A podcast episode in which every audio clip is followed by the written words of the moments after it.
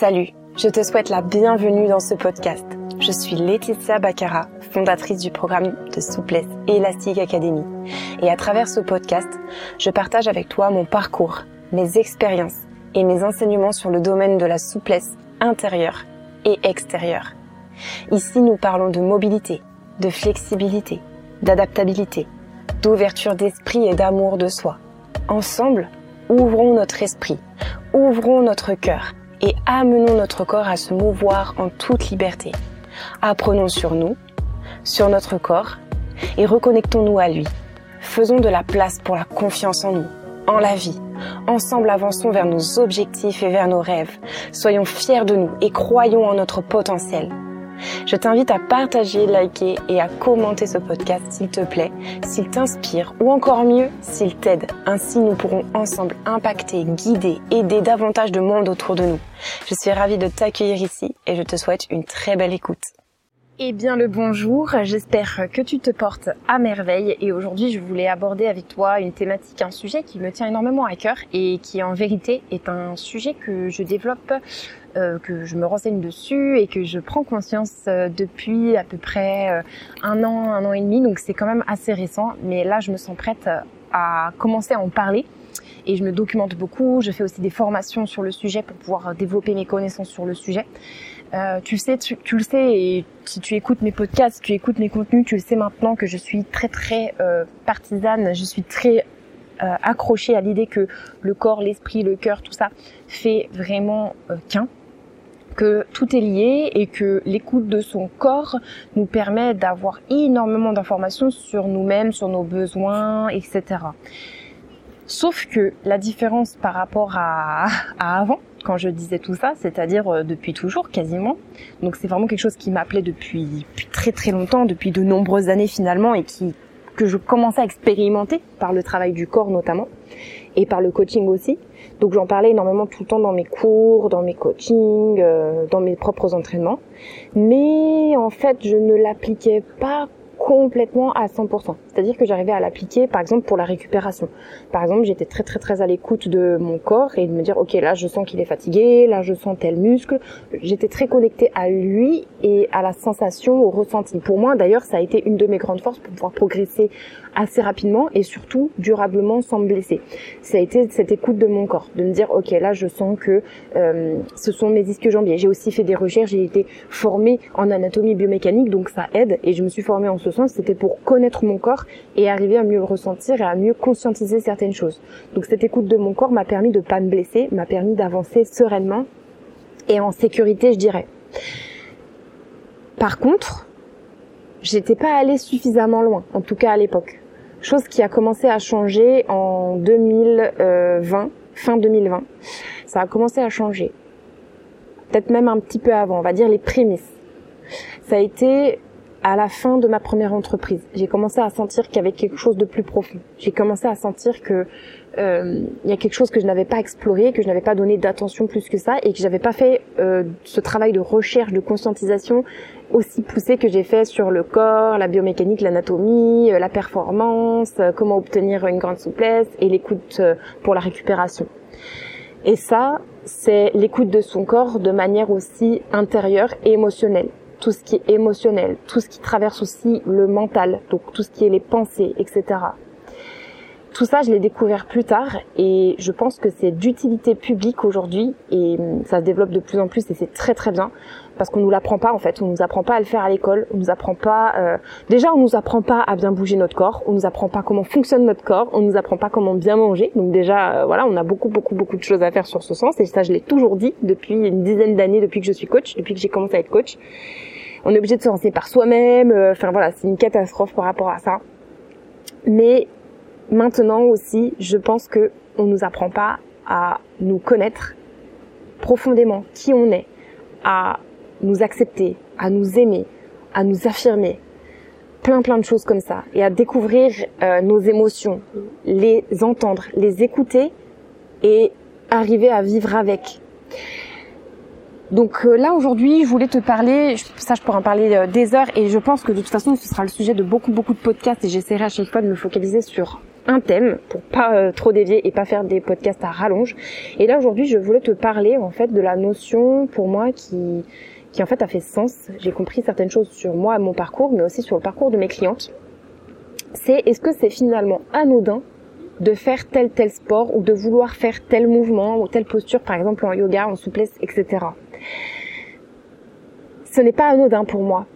Je me rends compte que donc moi, mon sport de prédilection qui m'a rendu sportif parce que je ne l'étais pas quand j'étais jeune et, je je suis pas du tout issue du sport et mon entourage, ma famille est anti-sport. Donc clairement, en fait, moi j'ai commencé la pole dance et ça a été le sport qui m'a révélé. C'est le sport qui m'a hypé alors que j'étais euh, en surpoids, que euh, je détestais le sport, que j'avais vraiment, euh, je me sentais pas en confiance en plus du tout, ni de mon corps, ni de, de moi-même pour pouvoir réaliser un sport.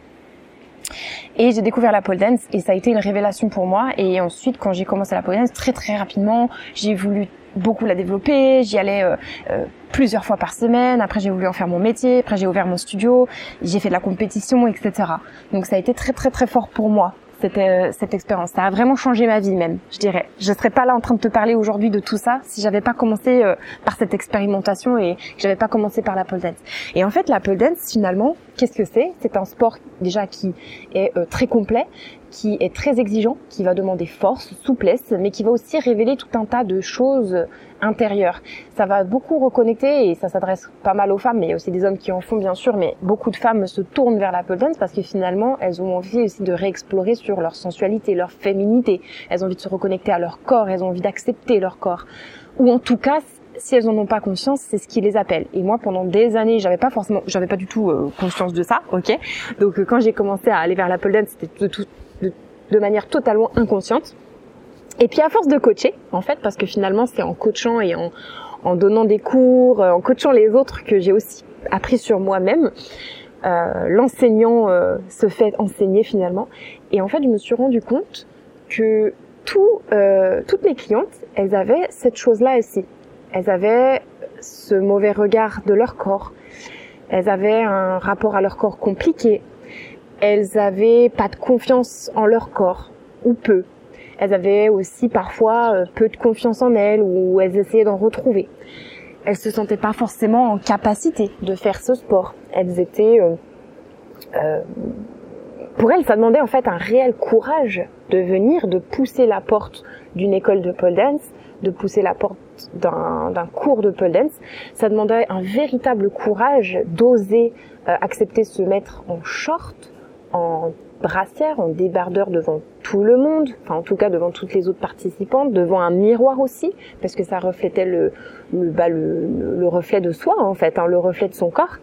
Et tout ça, ça, ça a à me faire sens en fait en, en voyant euh, que, toutes les femmes qui venaient, en tout cas toutes les femmes que moi j'attirais dans mes cours et puis dans les studios aussi que, que je connaissais, beaucoup, beaucoup, ça, ça renvoyait à ce rapport au corps, à ce rapport de soi-même.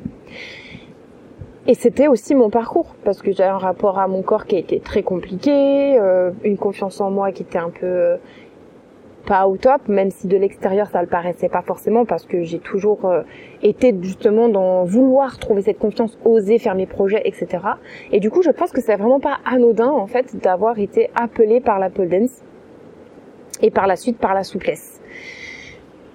En allant plus loin, c'est pas anodin non plus d'avoir une envie profonde et j'ai déjà eu des personnes même qui se mettaient à pleurer quand elles me disaient mon rêve c'est de faire le grand écart depuis toujours.